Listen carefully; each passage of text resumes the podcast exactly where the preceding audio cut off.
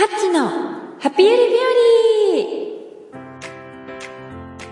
和第73回カッチのハピエル日和始まりました。ナビゲーターを務めさせていただく築地しゆです。カズさん今日もよろしくお願いいたします。はい、皆さんこんにちは。カッチこと村上和です。今日もよろしくお願いします。はい、カズさん、今日はなんとなんとスペシャルゲストをお呼びしてるんですよね。ものすごいスペシャルです。ストでございます。もう皆さん多分大ファンの方、たくさんいらっしゃると思います。はい。はい。それは、えー、私と、そしてしゆちゃんのお師匠さんでもある、えー、シー様、そしてシーランド様と呼ばれている、シーハラたかしさんです。シーくんどうぞはい、よろしくお願いします。皆さんこんにちは、シーハラです。よろしくお願いします。お願いしますお願いします。はい。シーくん、今日は本当に、あの、私の番組に出てくれてありがとうございます。いえいえ、こちらこそありがとうございます。呼んでいただいて。はい。でねえっ、と、はいもうね、あの、シーくんファンの方たちはね、シーくんのこと、えーよくご存知だと思うのですが、まだちょっとシーくんのことね、あの、えっ、と、存じ上げないという方に対して、えーちょっと自己紹介をお願いしてもよろしいでしょうか？はい、えー、シーハラと申します。まあ、シーハラという名字なので、まあ、シー君と呼ばれることが多いので、まあ、ぜひそう呼んでいただきたいなというふうに思っております。まあ、何をしてるかというと、まあ、本を書いたりとか、えー、まあ、コンサルティングをしたりとかっていうことを、まあ、お仕事にしてるんですけど、まあ、そのぐらいの 自己紹介しかないんですけど、そんな感じですかね。はい。あはいりがとうございます。え好きなものとかはどうですか？ん好きな食べ物とかは？好きな食べ物は、カレーと、鶏の唐揚げと、えっと、まあ最近ちょっとブームなのが、あの、焼き鳥ぐらいですかね。焼き鳥？はい。ああ、そうなんだ。ねあ、でも、鶏肉が好きなんだ、シー君。鶏肉が好き。ね私も大好きです。私の息子たちも大好きです。美味しいよね。子供は大体なんか鶏肉好きですよね。好きだよね。美味しいよね。で、か、かあの、カロリー的にも一番肉の中では低いのかな？ああ、そうそうそうそうそうそう。ね。なのでヘルシーだしね。本当にあ、ありがとうございます。じゃあ今は唐揚げがちょっとブームになっているシー君でございますか？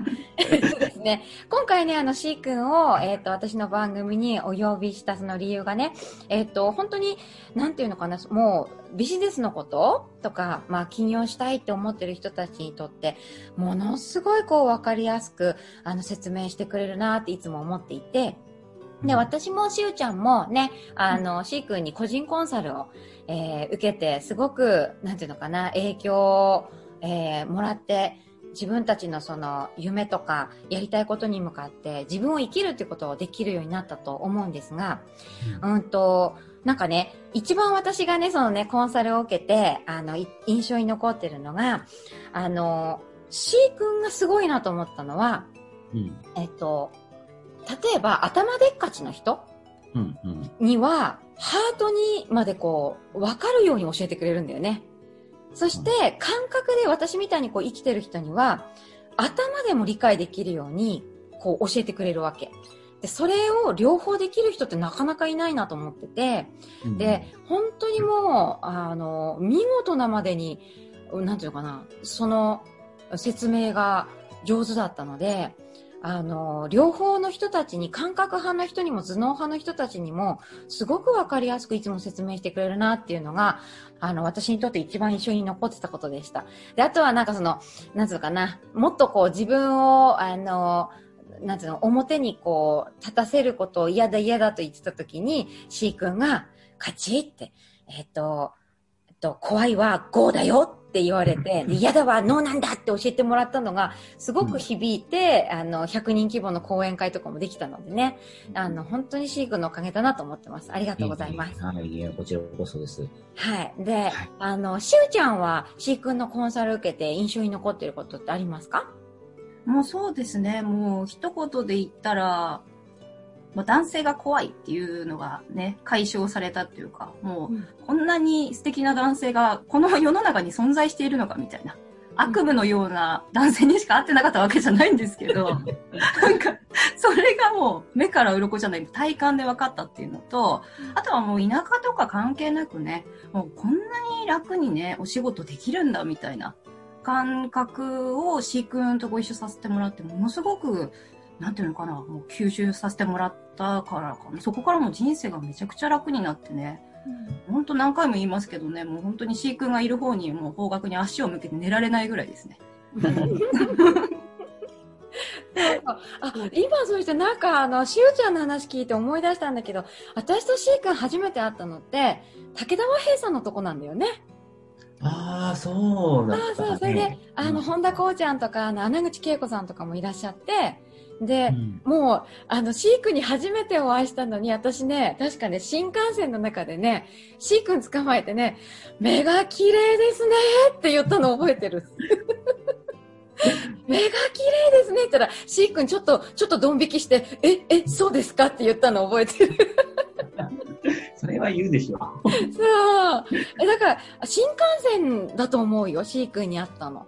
なんかこう、みんなで待ち合わせしてる時に、お会いして、それで、なんかひょんなことから、その、和平さんのその、いろんなその集まりが終わった後に、あの、ご飯食べるってなって、みんなで。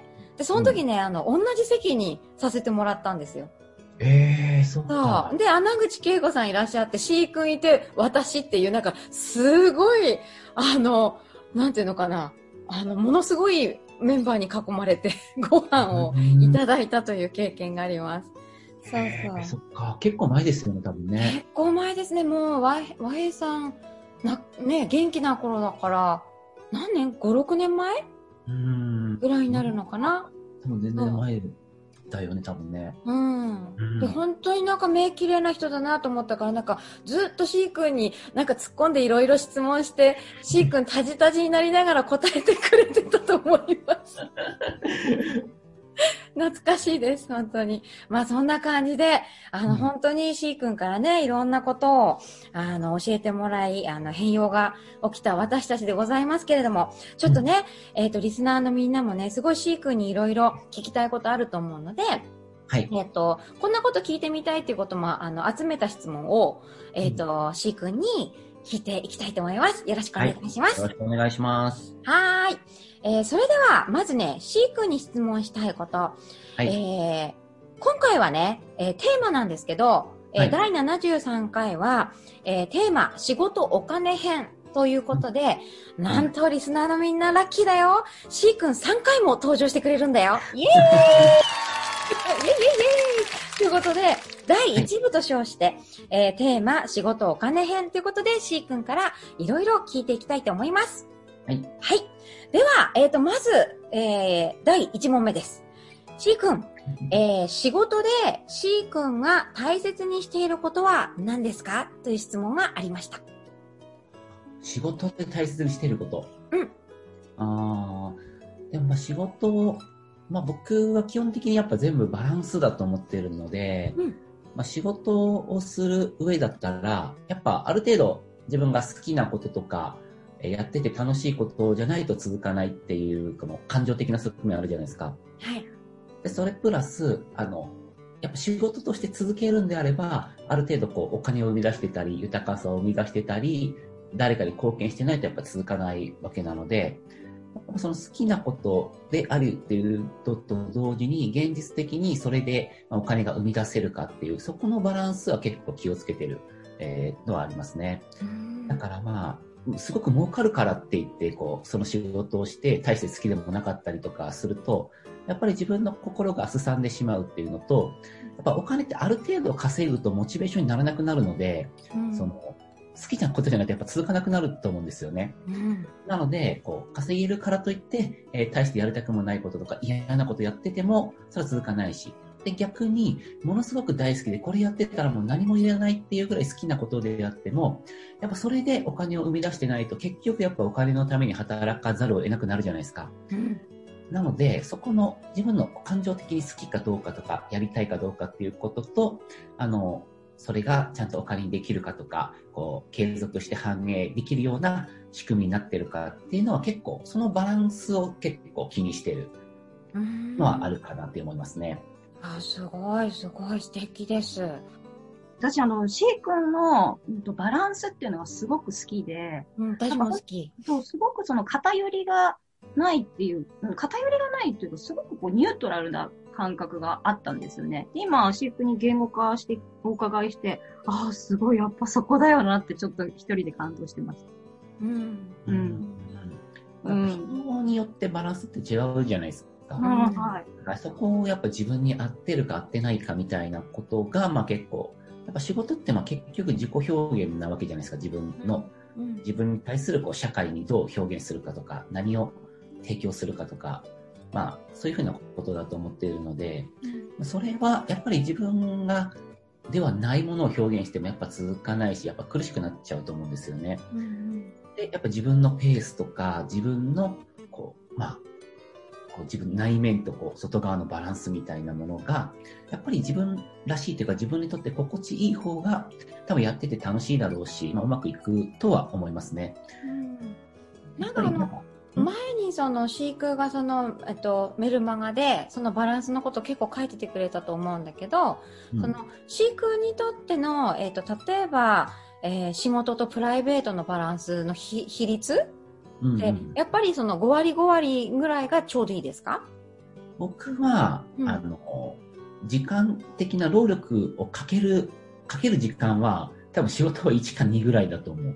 うーん。8か9ぐらいがその家庭というかそっちだと思うけど、でも頭で考えてるのは結構、まあ仕事の方がもしかしたら多いかもしれないですよね。うーん。うん。頭で考えること飼育的にはやっぱり楽しいですか、なんか、もうく癖みたいな感じというか、うん多分割と優先順位は仕事は高い方なので、自分の中で。なので、ほっといても、あ、こんなことやったら楽しそうだなとかっていうふうにいろいろ考えて、だからほとんどのことはもう、あの、えっと、これやったら儲かるだろうなとか、これやったら喜ばれるなっていうアイデアがすごくたくさんあるんですけど、やっぱほとんどはやらないっていう感じ。そうなんだこの中から本当にやりたいことをこう厳選してやってるみたいな感じなんですよね。わあ、すごい。え、そしたらもう C 君の頭の中を、ちょっと私がこう、パカッと覗いてみたら、あの C 君の頭の中、すごいアイディアがいっぱいっていうことだよね。アイアイディアって呼べるのかわかんないですけど、うんこれ面白そうとか、これやったらなんかすごく、あの、うまくいくだろうなとかっていうのは、すごいたくさんある状態だと思うんですよね。でも結構、やっぱり、たすごく、えっと、どっかの会社の大社社長さんとかは、多分そういう頭の中だと思いますよ、ほとんど。何をやるかっていうよりも、やらないことを決める方が多い人のが多いんじゃないかなって思う、経営者の人は。なるほど。わあ、なんかちょっと新しい C 君を知れたね。しゅうちゃんね。うんそうななんか楽しいね。楽しいね。全然隠してるつもりないけどな。楽しい。なんかやらないことを決めるってすごいですね。いや、もう絶対そっちだよね、基本、あの、選択として、あの、大事になってくるのは。うん。やることよりも何をやらないのかっていうこととか、えーやっぱそっちの選択ができる人の方が、あの、結成果はすごく出やすいと思う。うん。これはなんかやっぱり現代の人たちやることというか、そのに溢れて、やらないことを選択できにくいというか、うん何でもかんでもやってなんか、まあ、2番手ぐらいとかね、そこそこなもので人生をこう、あの、時間、ね、一日を過ごしたりしちゃってるのかなって思うんですけど、うんうんうん。これはやっぱやらないことを決めるとすごいいいですよね。うんそうそうそうそう。だからそこが、やっぱでもやらないことって、こう、例えば何か、これ、本当はやったらちょっとお金になりそうだけどって、もったいない気持ちとか、うん。やった方が常識的でいいんじゃないかとか、あと自分がやったら周りの人に迷惑かからないし、みたいな、結構いろいろあるじゃないですか。まあそこで何を軸にするのかだから、うん。やっぱりもう自分のアイデンティティ、もう私としてこれを本当にやる必要あるのかなとか、これをやるって本当に私なのみたいな感じのところから選択できると、やっぱすごくの残ったものっていうのはすごく強いので、エネルギーが乗りやすいと思うんですよね。うんやることを決めるより、やらないことを決めていくっていうことのがやっぱ大事だし、うん、なんか、才能を何に使うかっていうよりも、何に、何を、何に才能を使わないかとか、自分の時間を使わないかっていうことを選択していく方が、やっぱこれからもっと情報増えていくし、目の前のことは溢れていくから、そういうこと、視点で物事を考えれる方が、あの、時代の流れには合ってるかなっていう感じはしますね。うんすごいわかりやすい。やっぱりさすがだね、しーくん。ものすごいわかりやすい。ね。もうね、ちょっと感動して今話聞いてました。そうそう。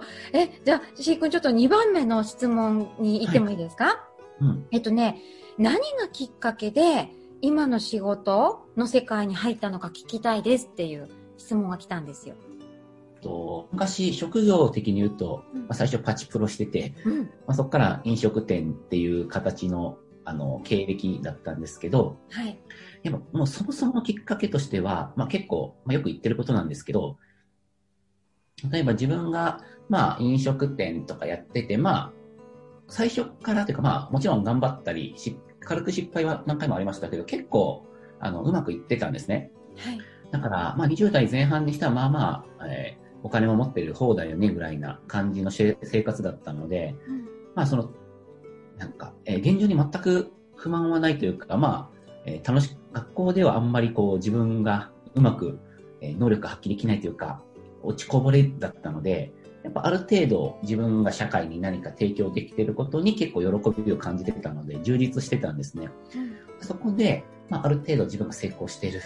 でうまくいってるっていうところで、まあ自分よりも成功してる人いっぱいいるので、そのけ飲食店の経営者の先輩の人とこうご飯食べに行ったんですよ。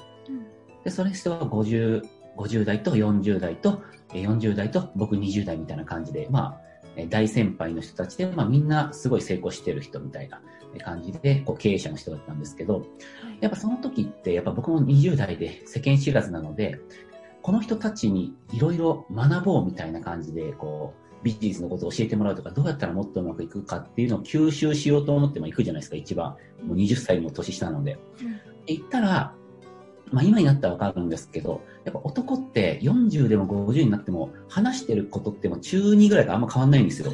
内容も。あの、少年ジャンプとか、そうそうそうそう。芸能人で誰が可愛いみたいなことしかまあ話さないんですね。うんそれで、あ、なんか、こんなにお金持ちでい偉い人になっても喋ってることってなんか中学校の時と変わんないんだな、みたいなことを思ってて、でその時に、その50代の人、40代の人、2人で僕で喋ってて、まあ、話してた内容が、あの、モーニング娘。で1人だけ付き合えるとしたら誰と付き合うかっていうことをこう話してたりとか、なんか、人生で最後の食事を選べるとしたら何食べるとか、で、まあそんな話してて、そう、だ僕が、じゃあ僕カレーですって言ったら、お前カレー食べたらハンバーグ食べれないけど、本当にいいの？みたいなことをこう言ってきたりして、じゃあちょっと、じゃあハンバーグ、カレーにハンバーグトッピングしますみたいな、なんかそんな感じの、まあ、すごくどうでもいい話をこうしてたんですね。うんで、その時に、その流れでもう一人一人の経営者の人が、その同じようなノリだったんですけど、その、じゃあ、あと1年後に死ぬって分かってたら、今の仕事続けるって聞いてきたんですよ。うんで、そこで、なんか結構、その時ワイワイやってたんですけど、なんかその質問が来た瞬間、みんな結構黙って、あと1年後に死ぬって分かってたら、今の生活続けるかなっていうふうにこう自問自答して、まあ、今でも悪くないけど、もう死ぬんだったらもっと本当に好きなこととか本当にやりたいことにチャレンジしてから死にたいよねっていうふうに思ったんですよ。で、そこでその人に、いや、ちょっともう1年後に死ぬって分かってたらもう多分今の仕事じゃなくて、本当にやりたいこととか本当に自分がこう、やってみたいこと、チャレンジしたいことに、もう失敗してもいいからやると思いますっていうふうに言ったんですよ。だその経営者の人が、え、で、何するのって聞かれたときに、僕は答えられなかったんですね。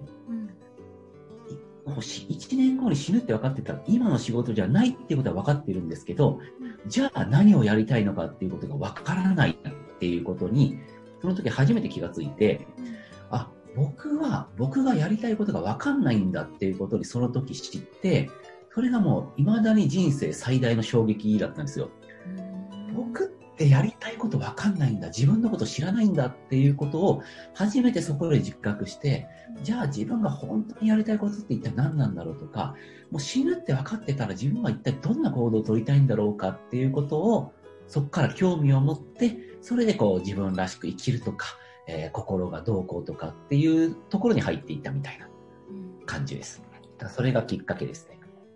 す最大のきっかけ。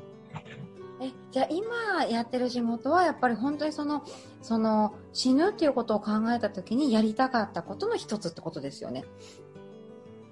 そう、だからそれを探求していった結果、うん、あこういうことをやりたいなっていうのと、そう、もう違う角度から言うと、うん、まあ、心のこととかビジネスを教えるとか、その人間の仕組みがどうなっているのかっていうのを教えたいなっていうのはちょっとあるじゃないですか。うんうん、でも、僕中卒だし、何の資格も持ってないし、その僕の話とか聞きたい人ってまあいないでしょっていうふうに普通に思うじゃないですか。うん、でそこで、そうな、だから、まあ、やりたくてもこれ無理だよ、無理だよね、普通にっていうふうに思ってた時に、うん、あの、斎藤ひとりさんっていう人がいて、その人は中卒だけど、もうすごく大成功してる人で、で、心の話とかしてて、なんかすごいたくさんファンがいてみたいな人がいたときに、あ、中卒でできてる人いるんだったら自分もできるかもって、なんかすごく壮大に勘違いして それでなんか自分もいけるかもしれないっていうふうに思えたっていうことも結構大きかったかも。そうなんだ。なんか私、うん、本当に初めて C 君に会った時に、その、もうなんか、シー君自分で、いや、僕、中卒でとか言ってたんだよね。シー君忘れてるかもしれないけど。うん、でもね、もうね、目がまずすごい綺麗で、そしてね、あ、この人、若いけどめちゃめちゃ賢者だって思ったの。へ知恵、知恵をすごい持ってる人だって思って、で、あ、絶対なんか私いつかきっとこの人から何か学ぶって思ったんだよね。うん、初めてお会いした時に。なんかね、あら、まだあの時だってもう、C 君30代前半かな？いや、もうそのぐらいじゃない多分。うん、ね。で、で、ずっとほらもうね、あの、私よりも若いのに、こう、姿は若いけど、中身は賢者なのよ。C 君。本当に知恵、知恵をずっとなんかもう、持ってる、こう、杖持ってる賢者なの。なんか、その人、そういう人がいる目の前にって、あーって思ったの。それでなんか、すごいシー君に突っ込んでいろいろ聞いてた気がする。そうそう。なので、やっぱりね、こう、あの、リスナーのみんなとか、あのね、しゅうちゃんも、もう分かってると思うけど、シー君から出てくる言葉の凄さってすごいんだよね。うん本当にね。わかんないんだよね。うん、なんかね、知恵の宝庫って感じなの。そう、光しょってる知恵を喋ってくれてる感じ。がするの。うん。だからね、すごい、いや、もうなんか、本当にポッドキャスト呼べてよかったな。めちゃめちゃ嬉しい、本当。ありがとう、しーくん来てくれて。はい。じゃあ、ちょっともう、あれなので、もう一個ぐらいちょっと聞いてもいいですか？はい。で、じゃあ次の質問に行きます。えー、っとね、あの これ、すごくシンプルなんだけど、あの、次の質問は、しーくん、お金の循環の仕方について教えてくださいっていう質問が来てます。ああ、お金の循環ね。どのステージかみたいなところにもよるんですけど、はい、その循環っていうところを考えると、うん、あの、やっぱり、その稼ぐとかももらうとか入ってくるっていうよりも、やっぱり、これどれだけ出せるかとか使い方とかっていうところがやっぱ循環には肝になるんですよね。うんそれこそ、だから、その、うまく循環できる人って使うことで減るって思ってないとか、うん。うん、その自分の手元からなくなることで、えー、のが減ると直結してない人がやっぱ循環できる人なんですよ。だからそれこそさっきカッチも言ってたように武田和平さんとかの話もあったと思うんですけど、うん、和平さんがなんか例えばその、すごい、まあ、何十億っていう金をこう、まあ、持ってたじゃないですか。あの、百村って言ってこう偉人を取った。で、それで、その和平さんに、その金って盗まれたらすごく怖くないですかみたいなこととかって誰が聞いたときに、まあ、金が盗まれたとしても、この世から金がなくなるわけじゃないから、豊かさは変わんないみたいな感じのことを言ってたんですよね。はい、だから自分の手元からなくなっても世の中のどっかにはその金はあるんだから、豊かさが減るわけじゃないから、まあ別にいいんじゃないかみたいな、まあ、そのぐらい達観してたのがすごく印象に残ってて、だから、えっ、ー、と、まあ、ある程度、こう、経済を、お金を回す人とか循環させる人って、まあ、最初はやっぱ稼ぐっていうステージとか、ある程度の収入になるっていうところが大事だと思うんですけど、そうなった時に、ほとんどはやっぱり、まあ、ここを守りた、変に守りに入ったり、こう、本当にがって使った方がいいで、そのお金はあるんだけど、なんか使えないみたいな人が結構多いんですよ。うん。でそうなってくると結構循環止まるんですけど、うん。そこで思い切って自分に必要なことにこう使える人は循環の波が起きやすくので、そうなってくるときに、やっぱ自分がこう使うこととお金が減るっていうのがイコールじゃない、そうはならないっていう風な感覚を持ってる人は、あの循環はできると思う、お金すごい。なんかわかりやすい。あのお金は天下の回り物って実はそういう意味だもんね。大きく視点を捉えるってことに。で和平さんすごい言ってて印象に残ってたのお金は愛だし空気だがやって言ってたけど空気も循環だもんね、うん、うん、なのですごいあわかりやすいです。ありがとうございます。じゃあ、うん。しーくん最後にえっ、と一個だけ聞いてもいいですか？もちろんです。はい。えっ、と、えっ、とですね、多分これすごい気になってる人多いと思うんですけど、あの、今、その2020年コロナで結構、あの、お仕事がなくなっちゃったりとか、あの、まあ、逆にうまくいく人もいると思うんですけど、えーこれからの時代、なくなる仕事とうまくいく仕事について教えてくださいっていう質問が来ました。ああ、なるほどね。うんえっと、これから、ここから、ここから先ってことですよね。うん。うん。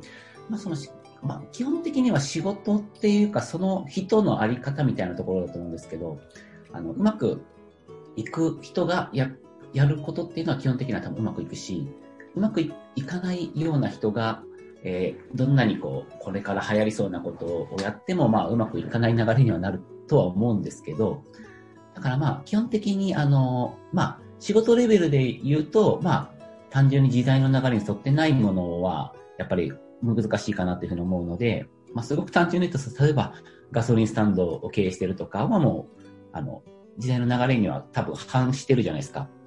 多分電気自動車のシェアがちょっと増えたら、多分一気にバタバタって潰れていくと思うので、まあ、そういうふうな、まあ、わかりやすい、その時代の流れに沿わないっていうのもあると思うんですけど、ただ、あの、まあ、大きく言えるのは、どんな仕事の分野にしても、うまくいく人柄にしても、あの、スピリチュアリティがない人は、多分うまくいかないと思う、ここからは。そうなの？うん、そこのクオリティとか力とかっていうものを、まあ、使える人じゃないとむずいんじゃないかなっていう感じはする。えー、すごい。そうなんだ。だからすごく、あの、まあ、例えば今までは現実的に、な話とか現実的にどうこうっていうものがまあ指示されてたじゃないですか。うん。それが、まあ、あの、ちょっとだダメになっていくというか、現実的な人とかほど多分うまくいかなくなるとか、地に足つきすぎてる人ほど多分うまくいかなくなるみたいな感じにはなると思うけどね。うんだからその辺の感性とかがすごく優れてる人とかは、まあ、基本的にはいい流れには乗るし、そこの、その、まあ、何をするにしても、そのスピリチュアリティなセンスとか感覚が入ってない人は、まあ、結構難しいんじゃないかなって思う。そうなんだ。いや、実はね、なんかね、やっと今年に入ってからね、私ほら、スピリチュアルのことも仕事してるでしょ？うんでなんかね、ああ、やっとこれから、なんか自分の思いを思いっきりなんか伝えられるわーみたいに思ってたの。で、これはちょっと一つ自分でちゃんと直感をキャッチしてたっていうことで、うことと受け取っていいのでしょうか？うん、いや、そういうことだと、そういうことだと思う。わあ、嬉しいです。なんかすごい、シー君からお墨付きもらえると、なんか賢者からもらえるから嬉しいよね。その、だから、例えば占い師してますっていうふうなことがあったときに、うん例えばタロットとかでも、星占いとかでもいいんですけど、例えばそれで、そこで出た答え、プラスやっぱ自分の感覚とか感性とか直感みたいなものが入ってないと多分難しいですよね。うん、個性とかやっぱオリジナリティなのかな？うん。だうん。だから星占いにしてもタロットにしても、まあ、言ってみれば統計学なわけじゃないですか。うんうんうん。統計学のだけだったらもう絶対 AI のが完璧なんで、はあ、なるほど。全部組み取ったらもうそれが世界中のデータベースが一気に集まるから、統計学だけだったらもう AI のが正確だし早いから、まあ、そっちの方が多分支持されると思うけど、はい。そこにやってる人の感覚とか感性みたいなものが入ったら、あの、入った方が絶対いいと思う。うーんにしかできないことだからね、それは。あーすごいなんか最後にとても興味深いあの答えをもらいました。シー君ありがとうございます。はいはいはい。はい。で、すごいもうなんかもっともっと聞きたいんだけど、あっという間に時間になっちゃったんだよね。ね、しゅうちゃんね。そうですね。もうずっと聞いてたいけどね。ずーっと聞いてたい。しーくんずっとここにいていいよ。何のお誘いですか？そろそろ締めましょうか。ももうねう、名残惜しいですね。本当にね。えーじゃあ、本当にあの、しーくん、今回はあの、テーマ、仕事、お金編ということで、えーはいとてもわかりやすく、そして、興味深い内容をありがとうございました。はい。ありがとうございます。で、これね、えっ、と、次回、また74回目第2部は、えなんと、テーマは、シークのパートナーシップ子育て編というものを、えー皆さんにお届けしたいと思うので、えーお楽しみに待っていてください。ははいい。じゃあ、しゅうちゃんにバトンタッチね。はい、ぽい。ぽい、ぽいされましたね。いきますね。ボール。はい。OK でございます。はい。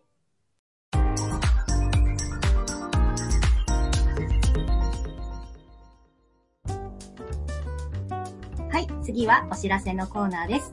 え今回ゲストにお迎えしている C 君こと C 原隆さん。こちらですね、C 君大人気のメルマガがあるんですよね。はい。あの、私も毎日読ませてもらってますし。私も好き。ね。で、その C 君のメルマガなんですけれども、えー、C 君のメルマガぜひね、ちょっともし読んでいただきたいという方、多分たくさんいらっしゃると、読みたいという方たくさんいらっしゃると思うんですけど、なんと C 君、ブログ、アメブロで検索すると出てきちゃうんですよね。すごいですよねもし。かしてシーク、シーランドでも出てくるのかな？出てくるかな？出てくるかもしれないよね。T 様でもちょっと調べていただければシーラシーランド。嬉しいですね。うんぜひ、あの、シー君、あの、シ私がちょっとお調べさせてもらったのは、シー君ひらがなで、えー、アメブロ。で、もうトップにシー君が出てくるんで、すごいよね、これは。すごいすごい。で、本はい当にわかりやすいから。ねで、そこからのメルマ、えーアメブロの方に、えーアクセスしていただいて、リンク下の方ですよね。メルマガ、シー君のメルマガがありますので、皆さんぜひおすすめですので、読んでいただけたら、すごいあれですよね。もう、なんかもう有料級なものがもうね、いいつもいただけて、すごい嬉しいですよね。保存してます、私は。シー君フォルダ作ってます。大ファンです。ぜひおすすめですので、はい、皆さんもぜひご覧いただければと思います。はい。で、あと、カズさんですね、あの、冬になんとまたまた、この直感講座が開催されるとか、なんとか。そうなんです。もうね、うんあの、本当に C 君も、あの、これからスピリチュアリティだって言ってくれたので、なんかあの、やっぱり自分の直感の声聞くってすごい大事だと思ってて、で、自分の直感と親友になれる人が、本当に日本中、世界中に増えたら、超ハッピーなんだよね、自分が。なので、あの、直感講座ね、初めてオンラインでやりたいと思うので、この機械音痴な私が。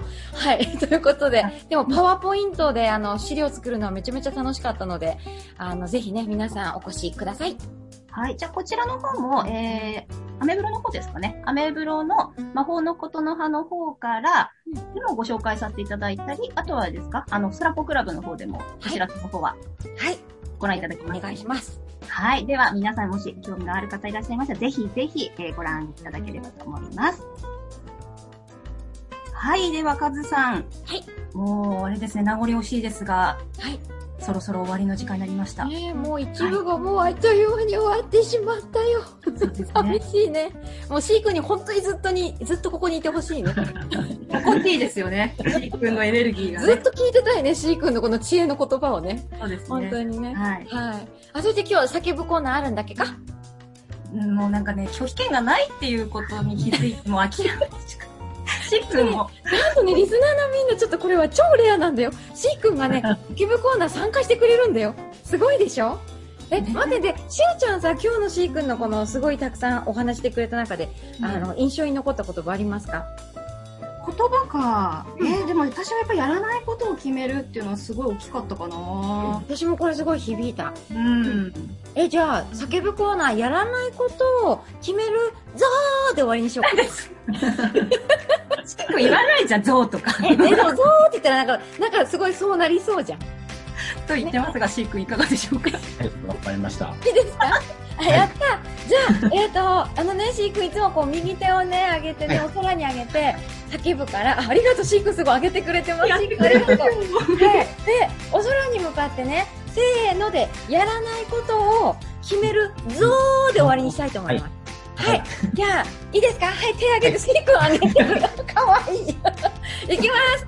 せーの、ややらないいこことを決決める。めるゾーンありが拍手までありがとうございます。はい。ということで、みんな、じゃあ、えっ、と、次回の74回もお楽しみに。えっ、と、それじゃあ、えっ、と、今度はですね、右手を上げて、みんなでバイバイで終わりになります。はい。シー君も上げてくれてます。はい。じゃあ、せーので、よろしくお願いします。はい。せーの。バイバーイ。